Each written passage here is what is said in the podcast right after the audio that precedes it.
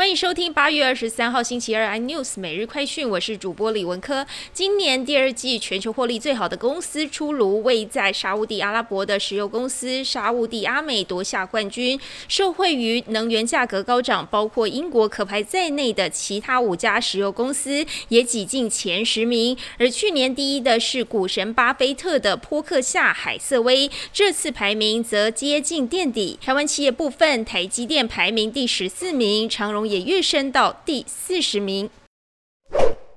彭博公布二零二一年会计年度全美上市企业前三十大的高薪 CEO 排名，特斯拉 CEO 马斯克稳坐龙头，薪酬高达百亿美元。前五名的 CEO 当中，有三位都是来自电动车产业，而科技巨头苹果 CEO 库克则排名第三。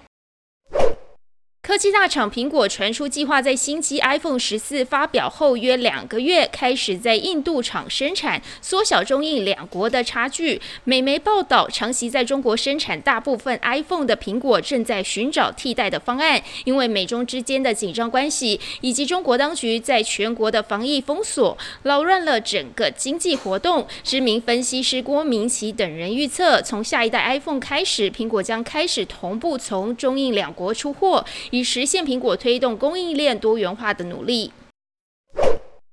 德国运动用品制造商艾迪达宣布，二零一六年上台的执行长卡斯帕略尔斯铁德同意二零二三年交棒，而他和艾迪达的合约还有三年才满。艾迪达继五月调降裁测以后，上个月下修二零二二年获利目标到至少五亿欧元，而艾迪达的上一季销售也萎缩。此外，也因为人权的疑虑，要求供应商不要买新疆棉以后，被中国消费费。者抵制俄罗斯和邻近的国家，导致供应链问题，使其损失了三亿欧元的销售。更多新闻内容，请锁定有线电视四十八八十八 MOD 五百零四三立财经台 News，或上 YouTube 搜寻三立 iNews。感谢台湾最大 Podcast 公司声浪技术支持。你也可以在 Google、Apple、Spotify、KKBox 收听最新 iNews 每日快讯。